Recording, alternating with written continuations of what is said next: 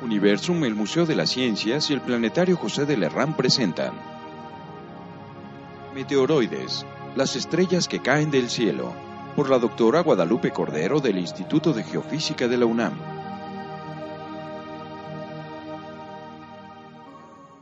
Entonces ahí siempre que vemos nuestro planeta y nuestro satélite los vemos como que muy solitos, ¿no? ¿Y realmente estaremos tan solitos? Ahorita te voy a decir que no, realmente no estamos tan solitos. Realmente tenemos muchos visitantes, aunque no son los que dice Maussan, pero sí tenemos muchos visitantes. Entonces, realmente, eh, como les comento, tenemos muchos visitantes. ¿Qué, ¿Qué, tamaño creen que tengan estos visitantes? Realmente tienen muchos tamaños. Sus tamaños van desde una micra, hagan de cuenta, eh, ¿saben qué es un metro? Los niños pequeños, un metro. Un metro es una unidad de medida que es más o menos de este tamaño. Ahora imaginen que ese tamaño lo dividen en un millón de veces un millón de veces, o sea, va a quedar algo así chiquitín, ¿sí? Y de ese, millón toman un pedacitito. Bueno, de ese pedacitito es el tamaño de los objetos que, continuamente están cayendo a la atmósfera de la Tierra, pero también pueden caer cosas, bueno, sabemos que han caído cosas tan grandotas como de al menos 10, 15 kilómetros. Pero digamos, lo bueno es que la mayoría es como ese chiquitito. Entonces, para que tengan una idea, este, este es eh, a, la Tierra han caído lo que se llaman asteroides y cometas. De acuerdo, les voy a presentar el asteroide más grandote. Esta es la Tierra, la Luna y el asteroide más grandote que conocemos, que se llama Ceres, que los astrónomos lo consideran planeta, planeta enano, los geofísicos lo consideramos asteroide, se llama Ceres y mide más o menos mil kilómetros de diámetro. Vamos, a, vamos por escalas. Este sigue siendo Ceres, el que le digo que mide mil kilómetros de diámetro. El que le sigue en tamaño es este, que es Vesta, que tiene 500 kilómetros. Y este es uno chiquitito, que mide 33 kilómetros. Au, perdón. Este es, eh, Eros, el, asteroide este chiquitín, que le digo acá. Es este, ya en, en más grandote. ¿Qué tienen? Agujeros. Agujeros. ¿Qué creen que sean esos agujeros? ¿Otro asteroide? Otro asteroide choca con ellos. Perfecto, eso es. Entonces, esos, todas esas cavidades, o la mayoría de ellas, son causadas, como, como ¿cómo te llamas? Gabriel. Como dice Gabriel, por impactos de otros asteroides más pequeños con, estos, con esos cuerpos. Entonces, seguimos. Fíjense los tamaños que tienen, que les digo Vesta, y fíjense los tamañitos, pero estos son, son a varios kilómetros. Este, fíjense, el de arriba, tiene 58 kilómetros de lo más largo, se llama Ida y Dactilo. Dactilo, no sé si lo alcanzan a ver, chiquitito de hasta allá arriba, está así, eso tiene un kilómetro. Y, resulta que ese, que ese, chiquito le da vueltas a Ida, es su satélite. ¿Ustedes sabían que los asteroides tenían satélites? Los asteroides tienen satélites, no todos, pero muchos tienen satélites. Entonces aquí tenemos más este, eh, asteroides. Fíjense, fíjense la, diferencia entre, los, aunque tenemos asteroides muy grandotes, los núcleos de los cometas son así, más chiquitines. Por ejemplo, es el cometa Halley, que en su longitud más grande son 16 kilómetros. Entonces los núcleos cometarios son mm, más pequeños respecto de muchos asteroides. Aquí tenemos más, más este, ejemplos de núcleos cometarios como el Halley y eh, asteroides. Entonces, lo, bueno de esto, ahorita les digo por qué lo bueno de esto, es que afortunadamente hay muy pocos objetos grandotes y mientras nos vamos a tamaños más chiquitos hay más y más y más y más y más. ¿Y por qué digo que bueno? Porque si fuera al revés, no existiríamos. ¿sí? Estaríamos eh, em, este, siendo bombardeados continuamente por estos objetos y la, la vida no sería posible. Esta es una imagen muy bonita donde están representando todos los objetos que están cerca de la Tierra. Aquí ven la estrellita, es el Sol, el primer circulito alrededor es la órbita de Mercurio, después sigue eh, Venus, la Tierra, Marte y este es Júpiter, la órbita de Júpiter. Entonces, entre la órbita de Marte y Júpiter hay muchísimos asteroides. Ahorita están registrados eh, con órbitas bien determinadas más de medio millón de asteroides en ese, espacio. Entonces, hay veces entre ellos eh, que entre ellos chocan y los restos son enviados al sistema solar interior y, por eso pueden llegar cerca de nuestro planeta. Entonces, ¿cuánto material, material de estos creen ustedes que caiga a la Tierra todos los días? ¿500? Más. Caen muchos. Entonces, mm, alguien, todo el mundo conoce los trailers, ¿verdad? Esos, de carga. ¿Cuánto creen que pese? Cada una de estas cosas pesa como entre, digamos, unas 37 toneladas. ¿De acuerdo? Se piensa que eh, al año entra la atmósfera de la Tierra del orden de 40.000 toneladas de material. estamos hablando de que al año entra el equivalente a 1.100 trailers por año, a la masa de 1.100 trailers por año. Eso nos dice que diariamente entra, entra a la atmósfera de la Tierra el equivalente a 3 trailers por año, por, por día. Entonces, al día continuamente entra una masa de 3 trailers. Entonces, muchísima. ¿De dónde vienen? Bueno, ya hemos hablado un poquito. Muchos vienen, algunos vienen del cinturón principal de asteroides, que son los asteroides que están entre Marte y Júpiter, y como ya les había comentado, este, uno pensaría, bueno, si están tan lejos que tienen que hacer cerca de la Tierra, como les decía, a veces chocan entre ellos, y los fragmentos son lanzados en muchas direcciones, y en particular, algunos fragmentos vienen y atraviesan la órbita de la Tierra, y por eso es que chocan con nosotros. Hay otros asteroides que se llaman asteroides cercanos a la Tierra. Esos son los que más nos preocupan porque, como su nombre lo dice, están más cerquita. Hay, cuatro familias de asteroides cercanos a la Tierra. Eh, son estas. en la línea punteada es la órbita de la Tierra. Cada marquita de estas es una unidad astronómica. Una unidad astronómica es una unidad de medida nueva que se inventaron los astrónomos para poder em, hacer cuentas, digamos, más fácil. Entonces, una unidad astronómica es la distancia promedio de la Tierra al Sol. Es por eso que la órbita de la Tierra está a una unidad astronómica. Entonces, hay, cuatro familias. Hay una que no está representada en este dibujo, que es la familia de los asteroides Atira, que tienen sus órbitas completamente dentro de la órbita de la Tierra. Están la familia de asteroides Atón y la familia de asteroides Apolo, que si se fijan en proyección, cruzan la órbita de la Tierra. Y está la familia de los asteroides Amor, que pasa rasante por afuera de la órbita de la Tierra y llega hasta la zona eh, más cercana del cinturón principal de asteroides. Entonces, a estos son los que, a, los, que los astrónomos no les quitan un ojo de encima, a los que están viendo todo el tiempo, porque pueden llegar a ser peligrosos para nosotros.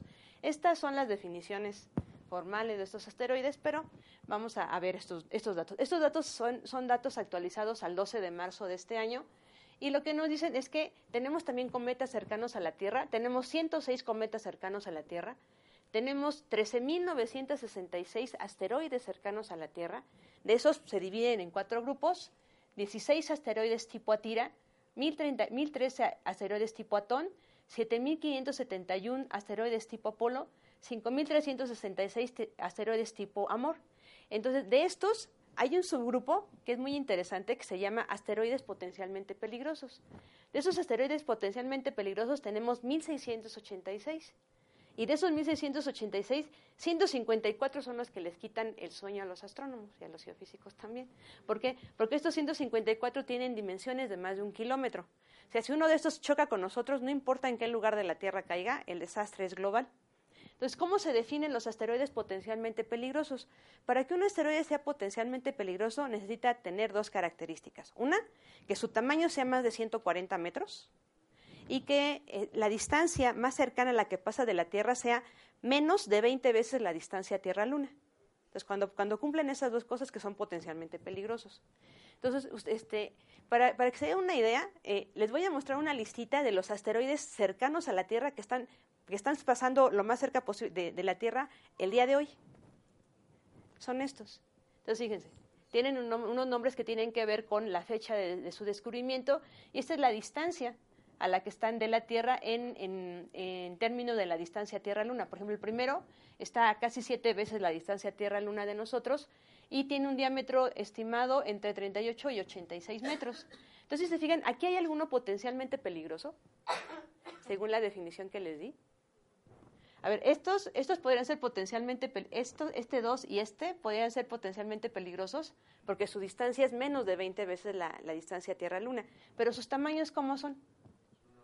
No, no rebasan los 140 metros, entonces no son potencialmente peligrosos. ¿Por qué? Porque al entrar en la atmósfera de la Tierra, estallarían en la atmósfera, como vamos a ver un poquito más tarde, pero no causarían un desastre, eh, bueno, tan importante. Bueno, yo creo que este sí. Este, si, se acerca a 86 metros, ese sí causaría desastres importantes. Ahorita les, al les platico por qué. ¿De, qué otro lado vienen? Entonces ya vimos que esos objetos pueden venir del cinturón principal de asteroides, pueden venir de los asteroides que están cerca de la Tierra, pero también pueden venir objetos de las superficies planetarias. Por ejemplo, ustedes sabían que tenemos meteoritas o material de Marte y de la Luna que llegó aquí directamente a la Tierra. De hecho, incluso una vez que, cayó un, un material de Marte mató a un perrito en África.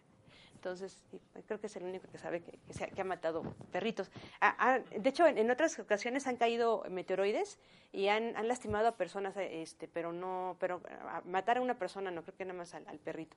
Entonces también eh, tenemos al menos material de la superficie de la Luna y de la superficie de Marte. ¿Y cómo es que llegaron ese material aquí? Pues como dijo Gabriel, llega un asteroide, choca con el planeta, crea un gran cráter de impacto. A la hora de que se excava ese cráter de impacto, hay material que logra salir de, la, atracción gravitacional del planeta y se va al espacio y en, particular algunos de esos residuos llegan a la Tierra y impactan con nosotros. Entonces, ya hablamos de asteroides, pero también los cometas pueden impactar con nosotros. Entonces, fíjense, la Tierra, este es un, un, dibujito más o menos de las distancias al Sol de varios cuerpos planetarios. Si en el cero está el Sol, nosotros estamos en la primera rayita de ahí. Ahí está la Tierra. Acá está Saturno, Urano, Neptuno, y después de Neptuno hay una zona que se llama objetos transneptunianos o también se conoce como cinturón de Kuiper. Entonces, en el cinturón de Kuiper hay un montón de objetos y se piensa que de esta zona vienen los, los cometas o los núcleos cometarios que, este, de, los que, que, producen los cometas de periodo corto. Pero no solamente de ahí. Hace, a mediados del siglo pasado, un señor que se llamó Jaynor eh, estudiando los cometas de, que tenían periodos mayores de 200 años, eh, se dio cuenta de que los cometas podían provenir de una zona, un cascarón esférico que estuviera muy, muy lejos de nosotros, más o menos a 100.000 unidades astronómicas. Imaginen 100.000 unidades astronómicas. Hagan de cuenta que si, que si un metro es, eh, vamos a hacer una escala, imagínense que una unidad astronómica es equivalente a un metro. Entonces, si aquí en la en orilla de la mesa está el Sol, la Tierra estaría más o menos ahí, ¿no? La, nube de oro estaría a 100 kilómetros de aquí, para que tengan idea de, los espacios que tenemos. Entonces, se supone que los cometas de periodo largo, los núcleos cometarios de, los cometas de periodo largo, provienen de esa zona, de esa nube de oro. Entonces, de ahí provienen los objetos que chocan con nosotros. Pero bueno, ¿qué ocurre cuando un asteroide, cometa o meteoroide choca con la Tierra? Bueno, antiguamente se tenían ideas así muy catastróficas, ¿no? Este es el tapete de Bayux, que tiene, mide 67 metros de largo, y que no sé si alcanzan a ver el cometita que está ahí arriba. Ese cometita lo que estaba anunciando era el derrocamiento del rey Harold, que está ahí. Y bueno, esta es una imagen de, también de un cometa que iba a pasar muy cerca de la Tierra y pensaban que iba, iba a romper la Tierra, ¿no? Pero realmente los cometas como tal, un cometa jamás le haría eso a la Tierra. haría un gran, haría un, bueno, un cometa como de 15 kilómetros le haría un gran hoyo a la Tierra, posiblemente exterminaría buena parte de la vida, pero la Tierra jamás la rompe, eso seguro. Entonces, esa es la visión antigua. Nuestras visiones modernas son estas, ¿no? Lo bueno es que tenemos a Bruce Willis para que nos salve, entonces ya no nos preocupamos. Sí, bueno, pero realmente, ¿qué sí ocurre cuando un asteroide o un cometa choca con la Tierra? Va a depender de muchas cosas. Va a depender de su tamaño, de la velocidad, del ángulo de entrada y de la densidad, esencialmente, aunque también depende de otros factores. Entonces, esta, esta grafiquita la conocen todos mis estudiantes de memoria porque no se la, jamás, jamás se la pierden. ¿Y por qué? Pues porque esto resume todo lo que ocurre. Entonces, cuando un asteroide o cometa o meteoroide choca con, la Tierra o con otros planetas, ocurren todos estos, todos estos fenómenos. este, aquí pongo meteoroide aparte porque hay, tres, tres eh, palabras que se confunden mucho. Una es meteoroide, otra es meteoro y otra es meteorita o meteorito. a, mí, a, los geos nos gusta decirle meteorita, ahorita les platico por qué.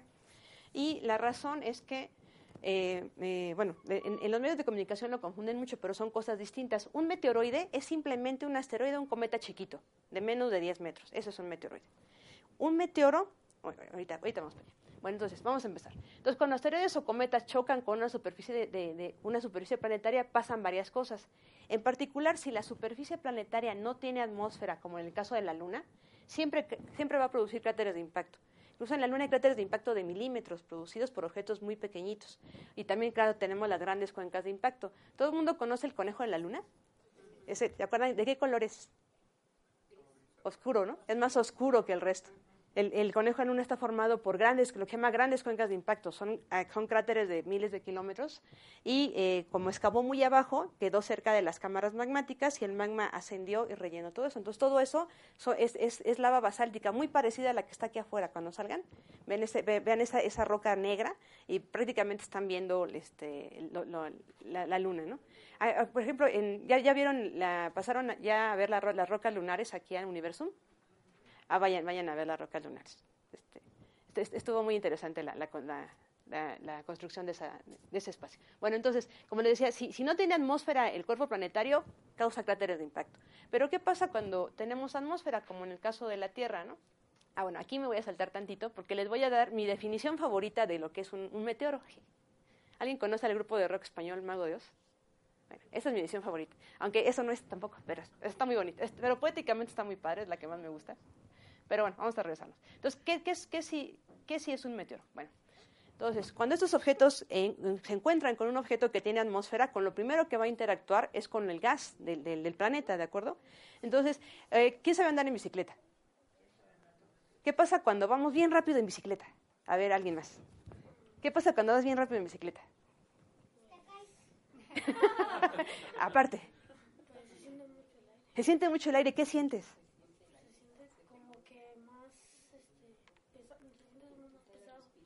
Como que te detiene, ¿no? Exacto. Está deteniendo el, aire. Está deteniendo el aire. ¿Y como a qué velocidad vas? 100 metros por hora, no es cierto, un kilómetro, dos kilómetros por hora, tres kilómetros por hora, ¿cómo cuánto iremos en, bicicleta?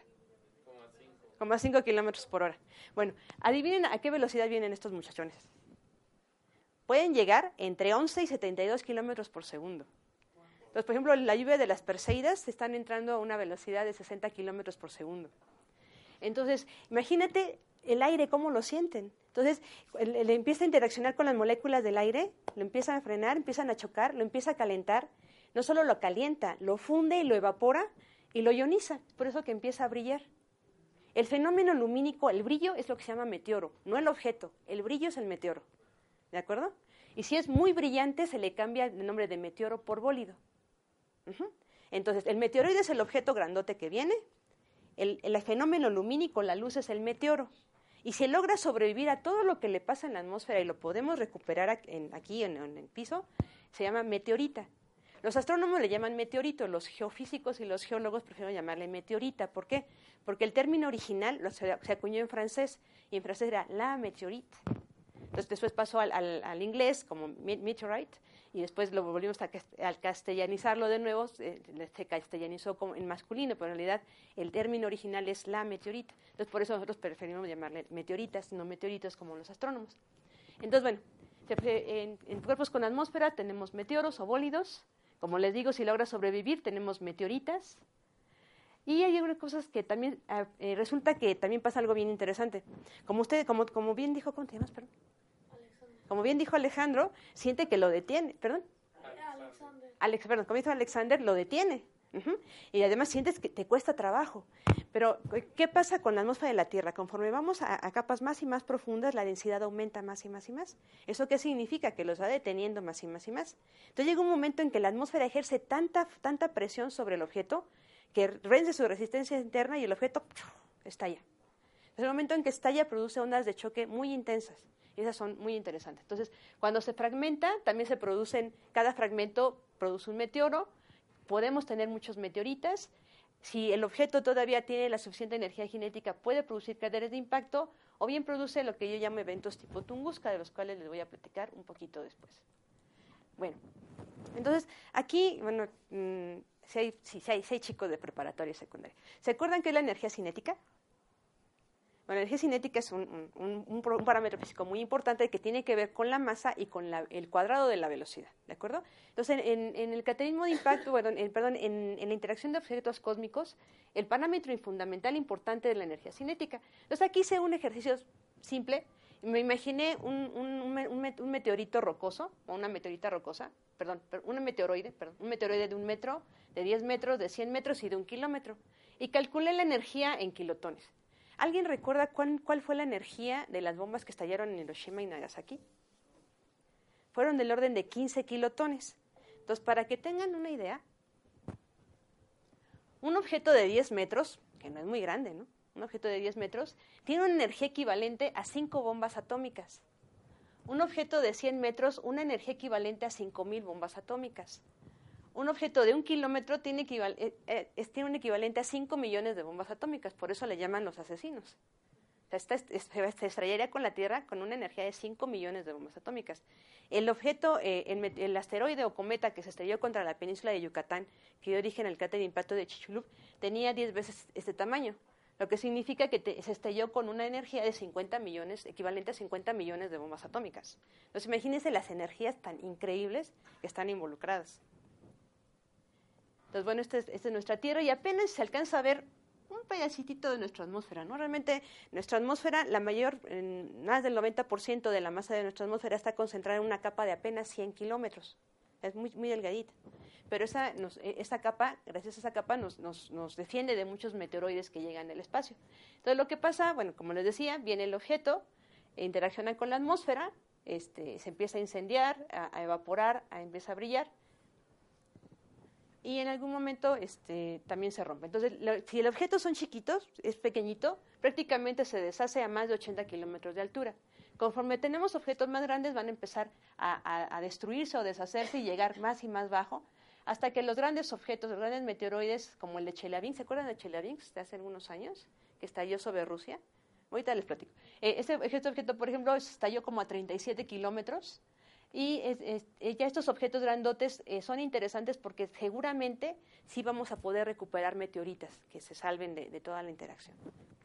Entonces, como les decía, la atmósfera ejerce un, tanta presión que puede llegar a romperlos y producir grandes ondas de choque. Espero que este se pueda ver. Creo que sí. Este es un, ejemplo. Fíjense cómo está rompiendo. Y cada uno, pues, a su vez, cada uno de esos fragmentos va a producir un meteoro, un meteoro, la parte brillante.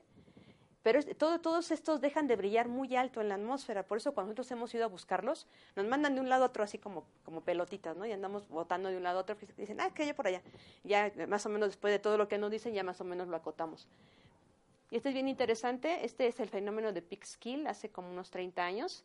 Si se fijan, cayó, vino, vino muy, muy este bajo en el horizonte. Eh, todos los fragmentos, como se dieron cuenta, muchos iban en la dirección del mar, entonces muchos se perdieron y solamente uno se fue a estrellar contra este coche. Ese es el culpable. Esta es la señora. Entonces, e, esto tiene más o menos unos 11 centímetros. ¿De qué color lo ven? Negro, negro con rojo. ¿Y el rojo por qué creen que sea? El coche, muy bien, exacto. El rojo es por el coche. Y el negro, como dijo Alexander, es por lo caliente. Porque, como les digo, se, se funde, entonces se, le, se le forma alrededor lo que se llama la costra de fusión, que son, que son vidrios, es, vitrificado. Entonces, si uno le quita la costrita de fusión, pues ya dentro ya queda, ya, ya tenemos el material que como estaba antes. Entonces, aquí la historia es bien interesante porque a la señora el seguro no le quiso pagar el, este, coche porque no estaba asegurado contra, contra impacto con, con, con asteroides. Pero ya después lo, vendió el coche y el coche anduvo ahí este, de pasarela por todo el mundo. Entonces, creo que a los, a, los, meteoroides les gusta caer en coches, porque este es otro ejemplo. Este es en 1938. Fíjense con la energía que cayó el objeto, perforó el techo de, la cochera, perforó el techo del coche y todavía tuvo la energía para incrustarse en el, en el asiento. Entonces, en México también ha pasado esto. En, eh, creo que el, ejemplo más eh, importante ha sido cuando cayó la, eh, meteorita de Allende, eh, que fue el 8 de febrero de 1969, eh, cerca del pueblito de Allende. Entonces, a las meteoritas se les, se les da el nombre de la población más importante cercana a donde cayeron. Entonces, en este caso fue el pueblito de Allende. Esto, toda esta zona que está aquí, es el lugar donde cayeron todos los pedacitos de, de, de este objeto. Tiene más o menos 11 kilómetros de largo, para que tengan una idea. Entonces, desgraciadamente, eh, unos días después llegaron los estadounidenses, se llevaron prácticamente todo el material que se había recogido. Nada más que alguien de geología se puso abusado y dijo, esta caja va para Ciudad Universitaria. Luego tenemos 40 kilos de meteoritas Allende en, en, el Instituto de Geología. Pero bueno, la meteorita Allende es muy importante, este es un pedacito de la meteorita de Allende. Eh, ¿Qué otra cosa interesante pasó en 1969? La llegada del hombre a la luna, exacto. Entonces lo que hicieron los estadounidenses cuando con la meteorita de Allende fue llevársela y hacerle todas las pruebas que después les iban a hacer a las rocas lunares. La meteorita de Allende es yo creo que la roca más estudiada de todo el mundo, tiene miles de artículos eh, que la han estudiado. Entonces, fíjense, ¿notan algo interesante por aquí? Tiene puntitos blancos, excelente observador. Tiene puntitos grises, pero además fíjense en aquella que está allá, ¿no lo ven así redondito? Unas manchitas redonditas. ¿Ven muchas manchas redonditas por ahí? Bueno, esas, manchas redonditas, este es un corte. Entonces, si un corte redondito, ¿cómo es el objeto que está ahí? Una esfera, ¿no? Bueno, a esas cosas redonditas, que son esferitas redonditas, son esferitas de olivino, se le llaman condros. Y por eso, eso, les da el nombre a este tipo de meteoritos que son condritas carbonáceas. Las condritas carbonáceas son el material más primitivo que existe en el sistema solar. De hecho, la meteorita de Allende es la roca más antigua que se conoce en el sistema solar. Tiene 4.567, por ahí, millones de años. Es la roca más antigua que se conoce y cayó en México. Y eso que dice Alexander son inclusiones de calcio y aluminio, que son las primeras cosas que se formaron en el sistema solar. Es por eso que nos interesa, una de las cosas por las que nos interesa tanto estudiar las meteoritas, porque nos da información de cómo eran las condiciones físicas y químicas al origen del sistema solar. ¿Como una figura era algo que tenía adentro? Eso. Ah, sí, sí, porque es un corte. E, es, es un corte. Pero esa cosa es algo que venía en toda la ah, sí. como una parte. Como sí, sí, sí, sí es parte de la matriz de la meteorita. Los Tunguska. Tunguska es un... sí. Este, que los meteoritos, este, bueno, ¿cuántos... bueno, ¿cuál es la probabilidad de que caiga uno pero que venga de fuera del, del sistema solar? Excelente pregunta, muy baja. Muy, muy baja. ¿Y por qué medios llegarían? ¿Por qué medios? No entiendo por qué medios.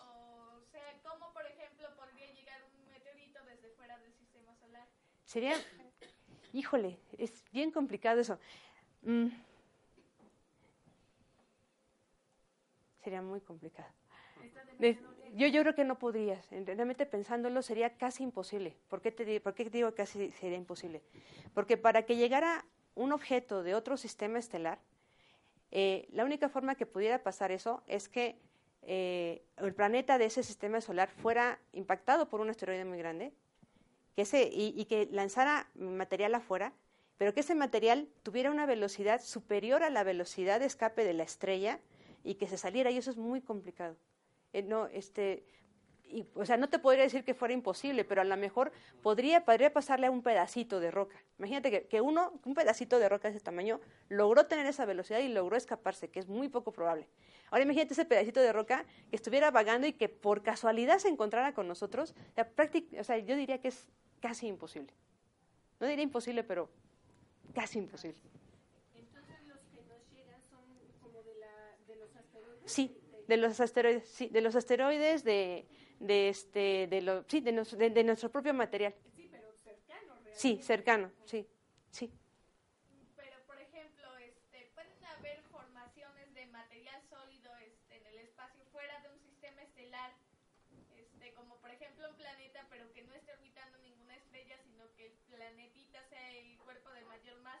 Sí, sí puede. Eso sí puede. Pero entonces ya no sería un meteorito, sería un planeta. que se yo diría que, que, de, que de, de donde tendría más probabilidad de venir de, de afuera del sistema solar sería del cinturón de Kuiper. Ah, pero es dentro, el cinturón de Kuiper es, es, es, nuestro sistema solar. O sea, no está afuera. Está a la orilla. Sí, pero no, el que está a la orilla es de la nube de Oort, ¿te acuerdas? El, cinturón de Kuiper está aquí, junto a nosotros, abrazándonos casi, casi. Entonces, es nuestro todavía. Ah, bueno, tú busca. Entonces, el, el 30 de junio de 1908, también en la región de, de, de, de Siberia, en Rusia, cayó un objeto que supone de unos más o menos 80 metros. ¿Se acuerdan que cuando les, les mostré los asteroides que estaban ahorita cercanos, les dije que el del 86 yo sí tendría cuidado? Porque pues, se supone que un, objeto de más o menos 80 metros de largo entró en, la Tierra y eh, estalló, ni siquiera tocó la, la, superficie, estalló 8 kilómetros de altura, ahorita les voy a decir qué hizo. Entonces, esta es un, una pintura artística con base en algún testigo eh, esto es lo que dice un testigo de lo que ocurrió en Rusia. Dice, yo estaba en el campo, acababa de enganchar un caballo a la grada y empezaba a sujetar el otro cuando de pronto oí que sonaba como un fuerte disparo por la derecha. Me volví inmediatamente y vi un objeto llameante alargado volando a través del cielo. La parte frontal era mucho más ancha que la cola y su color era como de fuego a la luz del día. Su tamaño era varias veces mayor que el sol, pero su brillo mucho más débil, de modo que se podía mirar sin cubrirse los ojos. Detrás de las llamas había una estela como de polvo. Iba envuelta en pequeñas humaredas dispersas y las llamas iban dejando detrás otras llamitas azules. Cuando hubo desaparecido la llama, se oyeron estallidos más fuertes que el disparo de una escopeta. podía sentirse temblar el suelo y saltaron los vidrios de las ventanas de la cabaña. Eso fue lo que hizo un testigo y no estaba cerquita. Entonces, ¿de qué nos están hablando? Nos están hablando de sonidos, nos están hablando de bolas de fuego, de polvo, de explosiones, de sismos. Entonces, este, este evento, como les digo, ocurrió en 1908. En ese momento eh, era la Rusia zarista, no le daban mucha importancia a la ciencia. Así que tuvo que pasar 20 años para que Leonid Kulik y otro grupo de, geólogos e investigadores fueran a la zona, este es su cuartel general, todavía se puede ver, para investigarlo. Y lo que ellos vieron fue esto. Entonces, en esa zona se derribaron árboles. De hecho, se eh, debido a la. ¿Se acuerdan que les decía que explotan en el de explotar? Eh, avientan el aire. Entonces, eso se llama onda de choque. Esa onda de choque, la, onda, la fuerza de la energía que traía el aire, fue suficiente para tirar 2.500 kilómetros cuadrados de árboles. Entonces, realmente, es, de, nuevo, ¿no? las energías son increíbles. Este es el lugar donde, donde el área en la cual el, el bólido fue visto y ahí donde está la estrellita fue justo la, la parte debajo de donde, de donde fue la explosión. ¿Cuántos años después de que cayó dices que lo investigaron? 20 años después. ¿No había crecido nada en, esa, en ese lapso? Eh, muy poco todavía. Ahorita sí ya está totalmente restaurada la, la, la, taiga en esa zona, pero 20 años después todavía no estaba muy bien. A lo mejor ya, ya había brotecitos, pero no suficientemente altos. Que se quemó mucho más. Se quemó. Posiblemente. Porque, porque 20 años es mucho para que no haya retoños. Ujú. No, yo creo que ya había retoñitos. Sí, pero igual, a lo mejor estas fotos son un poco eh, antes. A lo mejor las vieron, eso sí, no, no estoy muy segura. Sé, sé que se tomaron en algún periodo entre 1908 y 1928, pero en qué momento no lo sé. Posiblemente era, fue muy cerca de la explosión, pero solamente se pudo ir a explorar hasta, el, hasta 1928. Sí. Este, todas las zonas donde cayeron las meteoritas de- provenientes de la explosión, ¿en qué áreas se distribuyeron? ¿En cuál explosión? En en e- causadas por esa explosión, ¿en Ah. no existen. No existe ningún material. O sea, esto, es- esto estalló con una energía de 13 megatones. O sea, mm, tones, megas, diez- mil, mil veces, mil veces más este, energético que una bomba como las que estallaron en Hiroshima y Nagasaki. Hasta la fecha no se ha encontrado ningún material asociado a este objeto. Y eso es lo, lo- lo más interesante. Bueno, entre otras cosas. Entonces, esta, esta, eh, esta figura que está eh, delimitada por esta línea punteada es la zona donde se, donde se cayeron los árboles. Cada flechita es eh, em, la dirección promedio de 100 árboles. Si los contaron 100 árboles, es la dirección promedio. esta. El epicentro está marcado con una estrellita. Entonces, una vez yo tratando de entender cómo era esta área, se me ocurrió poner el DF en escala ahí adentro. ¿Cómo creen que sea? O sea, si esto hubiera, eh, se hubiera estallado en el centro, este, sí. Una vez di esta plática en el norte del país y dijeron que ya sabían cómo deshacerse de los chilangos. Pero de todos nos quieren, ¿eh? lo, dijo un chilango que nos quiere.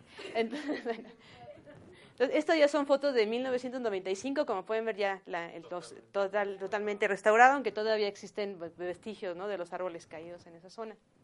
Entonces, no es el único evento que ha, ocurrido. Nosotros estudiamos, el doctor Arcadio Poveda y yo estudiamos otro evento que ocurrió el 13 de agosto de 1930, en cerca de la región, eh, cerca del río Curuzá, que es un río que está muy cerca de la frontera de Brasil y Perú. Entonces, eh, más o menos cerca de la selva amazónica. Aquí también, eh, posiblemente, bueno, aquí no lo traduje, perdón, está en inglés, pero igual, de nuevo, también nos hablan de sonido, de explosiones, de sismos. Aquí eh, lo interesante es que nosotros hubiéramos perdido est- esta, noticia si no hubiera sido eh, por un sacerdote que fue a la zona a, investigar, bueno, a hacer su misión anual de evangelización. Entonces, cuando llegó como cuatro días después y la gente estaba aterrada, porque no sabía qué había pasado, le- le explicaron que como eso de las 7, 8 de la mañana, habían escuchado sonidos muy intensos, decían que los niños se tapaban los oídos por lo intenso que era el sonido y corrían a ver a sus mamás, eh, sintieron que el piso se movió, los, los eh, pescadores que estaban en el río, que sí tenían un poquito más de visión de, la selva amazónica, bueno, fuera de, la selva amazónica, sí vieron tres, tres grandes bolas de fuego en el, en el, en el cielo. ¿Mande? No, en ese, ahí sí vieron, ahí sí vieron los tres, los tres, este, los tres bolidos. No. Eh, bueno, al menos no los hemos encontrado, porque eso ocurrió en 1930. Y lo único, la única noticia que tuvimos de ahí fue de este sacerdote que publicó la noticia en el periódico del Vaticano, que es el Observatorio Romano. Lo publicó en marzo de 1931. De ahí, el, el Leonid Kulik, que fue el señor que estudió Tunguska, revisó la nota y dijo, a lo mejor este, le puso que era el posible Tunguska brasileño. Pero nada más dejó la nota ahí, se perdió otra vez la nota en, en el 31 Después, en 1986, si mal no sí, en el 86, estos dos señores, eh, Vasiliev y Andrew, perdón, 89, eh, escribieron, retomaron el artículo de Kulik que, escribió en 1931 y dijeron que posiblemente había sido un evento parecido de Tunguska y de plano hicieron la invitación a los colegas de Sudamérica para que estudiaran el evento. Pero así como que otra vez se murió, eh, o sea, nadie le hizo mucho caso, hasta 1995, que unos astrónomos en, Reino Unido retomaron las notas de, del, padre federaldiano, eh, de, Kulik y de estos dos últimos autores, y eh, dijeron, bueno, este, posiblemente si fue en Tunguska, dijeron que posible por el día, que posiblemente estaba asociado a la, a la lluvia de, las Perseidas, pero y volvieron a hacer la invitación a los colegas suramericanos. Esta vez en Suramérica sí le hicieron caso, entonces un, un este un, astrofísico boliviano que trabajaba o que trabaja en, en Brasil eh, sí, sí aceptó el reto, digamos, y empezó a buscar información de varias fuentes, entre ellas de imágenes de Landsat. Entonces, de imágenes de Landsat, de, un satélite que está eh, observando el planeta, encontró esta estructura, no sé si la alcanzan a ver, que es como un circulito.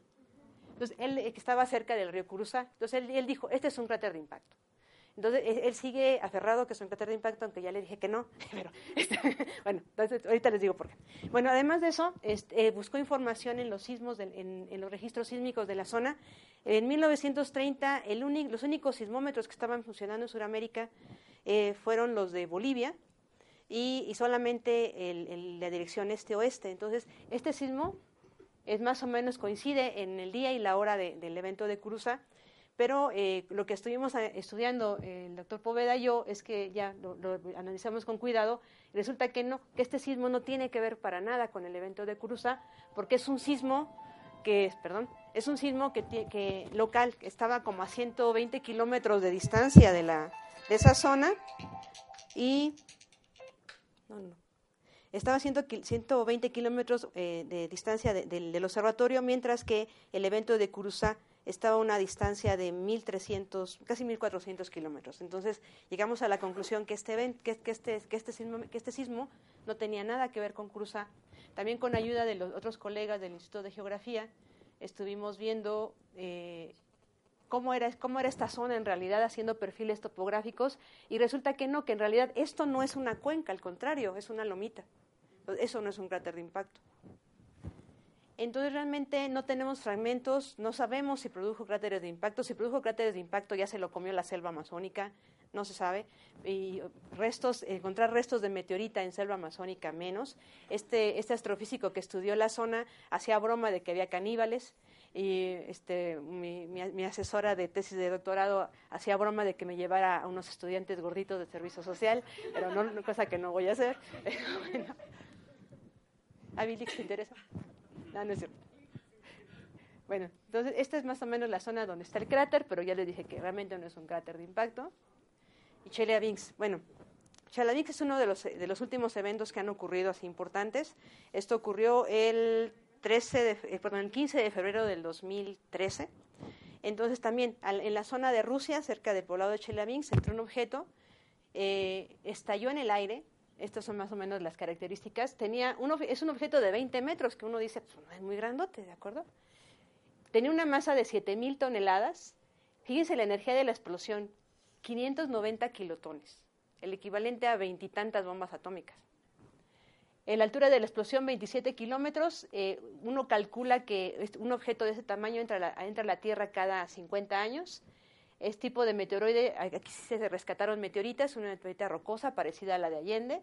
Y el número de asteroides de este, de este tipo que se calcula que puede haber alrededor de la Tierra es del orden de millones. Entonces, pues pueden entrar mm, Bueno, más o menos una vez cada 50 años estadísticamente hablando. Entonces realmente es importante estudiarlos, ¿no? Aunque eh, se acuerdan que este objeto tampoco tocó tierra, se estalló a 27 kilómetros de altura, pero la onda de choque, ¿recuerdan qué es lo que produjo? Que eh, lo- la onda de choque lo que hizo fue reventar las ventanas, eh, los vidrios de las ventanas de muchas zonas y las esquirlas dañaron a más de mil personas en, en esa región. En- Bueno, yo veo, ¿no? Estos son como en la parte norte, norte del planeta o, o más al sur, pero ¿tiene esto alguna relación, no? La zona del planeta para que caigan. Ahorita vamos para allá. Sí, un momentito. Es que necesito mostrarles un mapa. Bueno, vamos para allá. Entonces, este es eh, en, escala, este es el tamaño de un avión. Este es el tamaño del objeto que produjo el cráter de impacto de Arizona, que tiene un diámetro de 1200 metros. Este es eh, el. eh, perdón. Ya se me fue. Ahorita les digo. Y este es el meteorito de. Perdón, este es el, el meteoroide de este, que produjo. Eh, cierto. El, último es el tamaño, tiene el tamaño del, eh, de la meteorita más grande que conocemos, que es la meteorita de Jova. Entonces, esta es un- una estimación sacada del artículo del doctor, de- del doctor Arcadio Poveda, Miguel Ángel Herrera y otros colaboradores, donde nos, ellos eh, hicieron una, una prueba estadística de cada cuánto podemos esperar que caiga un objeto de cierto tamaño o más grande. Entonces, un objeto de un metro o más, o más grande cae a la, a de la Tierra cada dos, dos días y cachito. Un objeto de 10 metros o más cada dos años, uno de 60 metros o más cada 174 años, uno de 100 metros o más cada 623 años, uno de un kilómetro cada a 200 mil años aproximadamente, y uno entre 10 y 15 kilómetros, que es el objeto que produjo la extinción de los dinosaurios, entre 62 y 172 millones de años. Estadísticamente como que ya nos toca, según esto. Pero es estadística, entonces no se asusten. Bueno, la pregunta. Este es, este es un planisferio. Está, donde están todos los foquitos son este, las grandes poblaciones eh, humanas. Entonces, fíjense, el Ecuador queda por aquí, ¿de acuerdo? Por ahí. Entonces, en el sur realmente hay menos cantidad de tierra que en el norte. ¿De acuerdo? Es por probabilidad, es más probable que caigan en el norte. Y también por, por- por probabilidad es más probable que caigan en el mar. Exacto, pueden caer en cualquier lado, pero, pero en la tierra van a ser en el norte. Exacto. Entonces, es más proba- eh, por, por cantidad de tierra es más probable que caigan en el norte. También por cantidad de población es más fácil que lo veamos en el norte. Entonces, por varias razones, ¿no? No hay un monitoreo así como para que, que estén sabiendo. De los chiquitos no. De los chiquitos no, porque no son detectables. De los, de los que sí están bien atentos son de los de más de un kilómetro. Ahorita ya le bajaron el, umbral a, a 140 metros. Están tratando de detectar todos los mayores de 140 metros, es decir, todos los potencialmente peligrosos.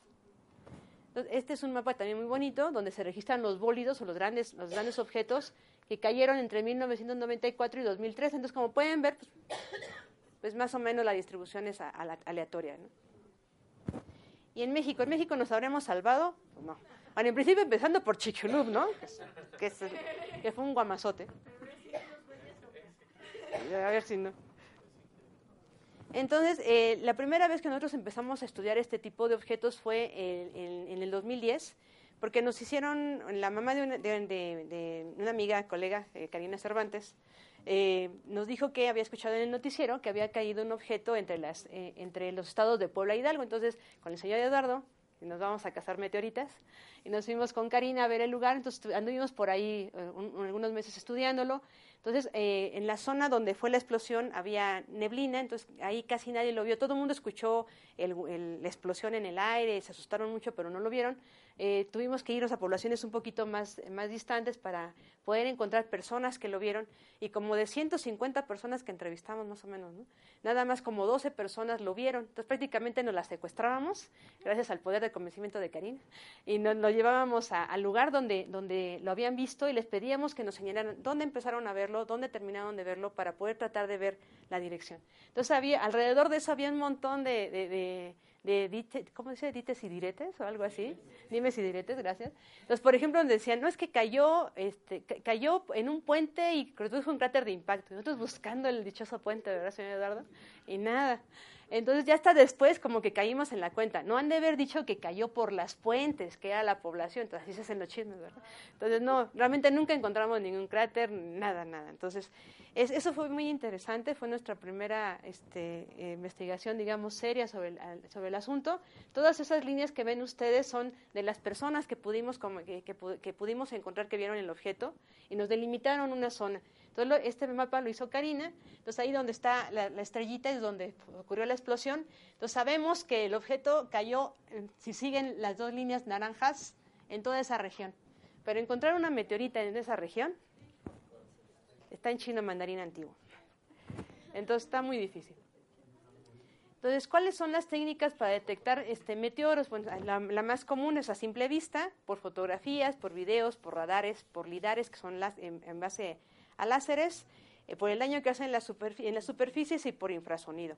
En particular, después de, de- de esta, de esta experiencia que tuvimos en Polar Hidalgo, el siguiente año nos fuimos a Zacatecas y también mm, tampoco pudimos avanzar mucho gracias al narcotráfico, pero bueno, porque ya dijeron a esta zona no pasen porque ya no nos hacemos responsables, entonces ya le dejamos ahí. Entonces empezamos a ver la necesidad de poder eh, analizar o estudiar estos objetos más sistemáticamente, entonces propuse un proyecto a CONACIT y gracias al proyecto de CONACIT ahorita estamos estudiando o tratando de implementar lo que es la red mexicana de meteoros, eh, eh, de cariño para los cuates Citlalín Tlamina, que significa meteoro en náhuatl. Entonces, esa red, ahorita estamos ya en la segunda etapa, ahorita les voy a mostrar la primera etapa. Estas son las cámaras que estamos utilizando. Las cámaras, así como las ven, caben en la palma de mi mano. Son muy pequeñas, pero son muy potentes, sobre todo en el infrarrojo. Esta es una foto de las primeras eh, pruebas que estuvimos haciendo desde la ventana de mi oficina. Estos son el tipo de cosas que vemos en las pantallas y este, ojalá se vea. Este es un meteoro que captamos esa vez. ¿Lo vieron? Bueno. ¿Sí? Entonces, ese es el tipo de cosas que estamos captando. Entonces, lo que queremos a partir de ahí es poder eh, trazar muchas cosas. Esta es, la, esta es la, la primera versión de la base que teníamos con ayuda de los colegas del, del Instituto de Ingeniería. Esta, ahorita ya, ya la dejamos porque realmente a partir de esta experiencia vimos que tenía muchos problemas, lo estamos corrigiendo, ahorita ya tenemos otra base. Este es el, esta es la foto del primer día que lo pusimos a funcionar. Ahí están las cámaras. Espero que sea, a ver si se vea. Ahí lo, vi- ¿Sí lo vieron? E- Esto fue lo que captamos esa noche. Entonces, ahorita estamos en la segunda etapa. E- Esta, esta base que ven ustedes aquí ya es, más o menos como de un metro, de forma este, pentagonal. Ahorita ya eso se redujo a una cosita así de chiquita. Y la, idea, ¿por qué queremos que sea chiquita? Porque queremos prácticamente que sea portátil. La idea es eh, poderla extender en todo el país. La- no pueden estar a menos de 15 kilómetros cada estación ni a más de 200 kilómetros. Entonces la idea es poder, eh, eh, poder monitorear tanto de día como de noche la entrada de estos objetos a la atmósfera de la Tierra sobre el territorio nacional y tenemos que tener varias cámaras. ¿Por qué? Porque de una sola podemos tener una línea, pero nada más, pero de dos podemos triangular y encontrar cosas. Entonces, ¿qué, qué es lo que nos interesa? Nos interesa saber de dónde vienen, nos interesa saber qué les ocurre en el, aire, cómo interaccionan con la atmósfera, muchas cosas que todavía no sabemos. Desde el punto de vista físico, es- es, eh, a mí lo que más me interesa.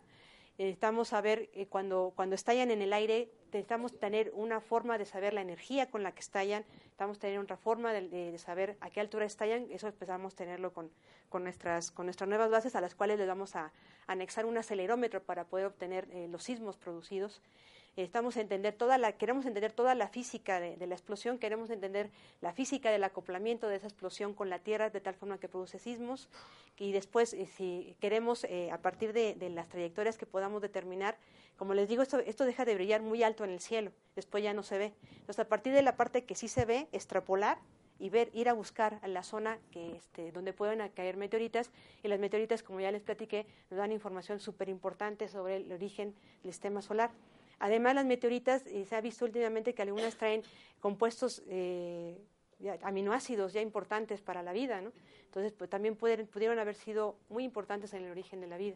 Por eso que nos interesa explicar todo esto. Además está la parte social, ¿no? En cuanto caiga uno de estos, queremos evitarle a protección civil, ¿saben qué? Cayó un objeto de estos, avisen a la población, no son ovnis, no son, no nos está atacando nadie, es, es esto, ¿no? Además es algo bien interesante. Eh, realmente es muy, muy importante esto porque durante mucho tiempo se, se, se pensó, bueno, ¿qué tal si cae un objeto de estos grandes, produce un daño serio? Y eh, en Estados Unidos, por ejemplo, y Estados Unidos piensa que fue una bomba que le lanzó Corea, pues va a responder. Entonces, aguas. Es por eso que es bien importante también tener estos eventos bien, bien localizados, es decir, no, no te están atacando, es un objeto que viene del espacio. Entonces, realmente hay muchas cosas interesantes que les quisiera eh, platicar, pero bueno, esta es una imagen de una lluvia de estrellas donde son pues, varios objetos cayendo más o menos simultáneamente y con esta preciosa imagen pues agradezco su atención. Si tienen alguna pregunta, pues adelante. Sí. Eh.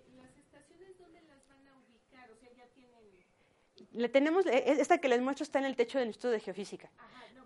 Y después, después nos va- tenemos que irnos expandiendo. Eh, ahorita estamos en pláticas eh, con varias personas y varias universidades porque necesitamos tenerlas protegidas.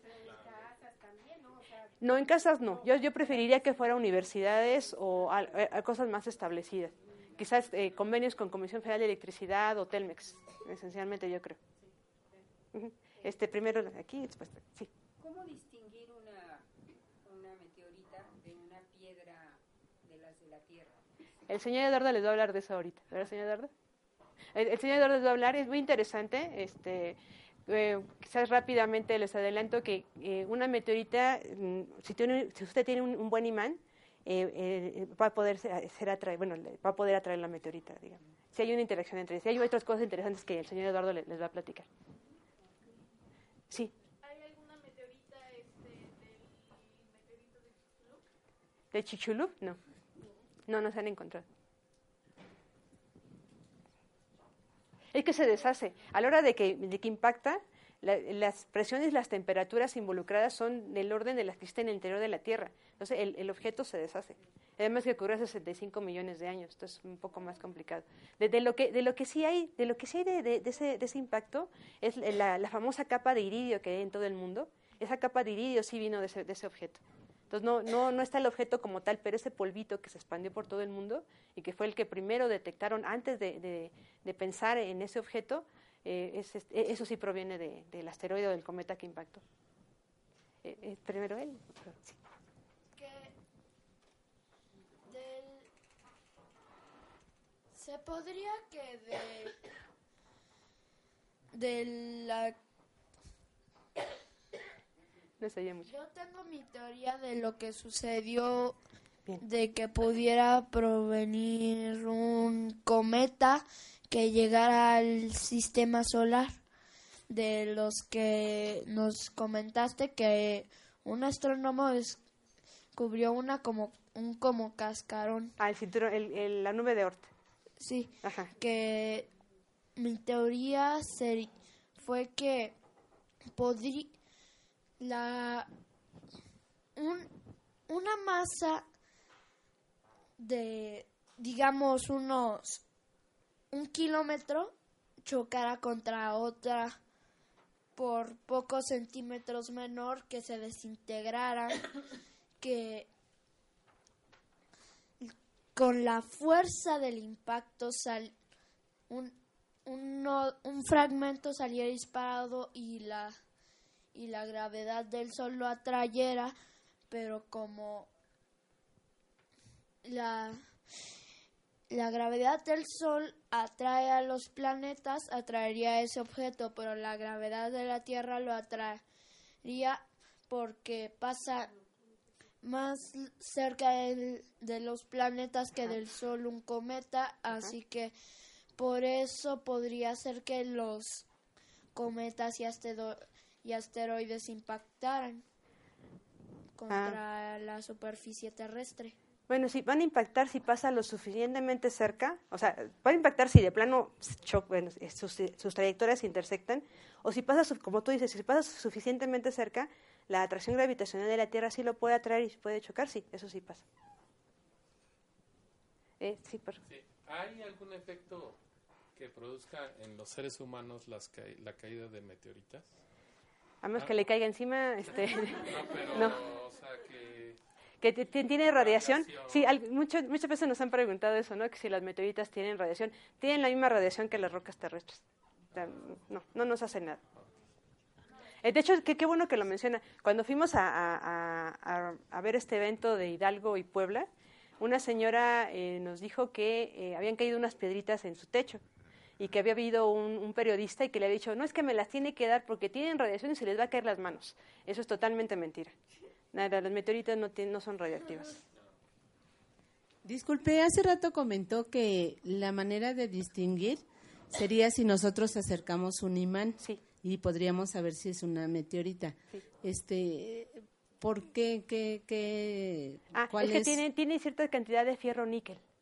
Entonces el fierro níquel es importante. Por ejemplo, este, una, ayer, eh, el otro día fui con, con- mi amiga Lili a Teotihuacán, entonces eh, una señora le, dijo a alguien que estaba vendiendo, este, eh, que le estaba diciendo mentiras porque la plata no era traída por un imán y tiene razón. Realmente uno piensa que todo, que un imán atrae a todos los metales y no es cierto. El imán solamente trae metales específicos, fierro, níquel y uno que otro más. La verdad que ya no, ya no sé cuáles, pero fierro y níquel sí lo atrae pero al oro, a la plata no los atrae. Entonces, esa, es- esa es buena- esa sería una buena, una buena forma de cuando uno va a comprar plata, si lo atrae el imán es que no es plata, o, o es plata pero con impurezas de fierro. Entonces, solamente al fierro y al níquel los atrae. Entonces, las meteoritas tienen cierta cantidad de fierro níquel, es por eso que sí son atraídas. Y- y, o sea, absolutamente todos los meteoritos lo traen porque así vienen o por alguna cuestión cuando se queman. Ah, así vienen. Ah. De- dentro de su estructura tienen fierro níquel, aunque no el, no, no el 100%, ¿verdad, señor Eduardo? Hay algunos que sí no son atraídos por el imán, pero muy poquitos. Muchas gracias. Agradecemos a la doctora Guadalupe por su charla.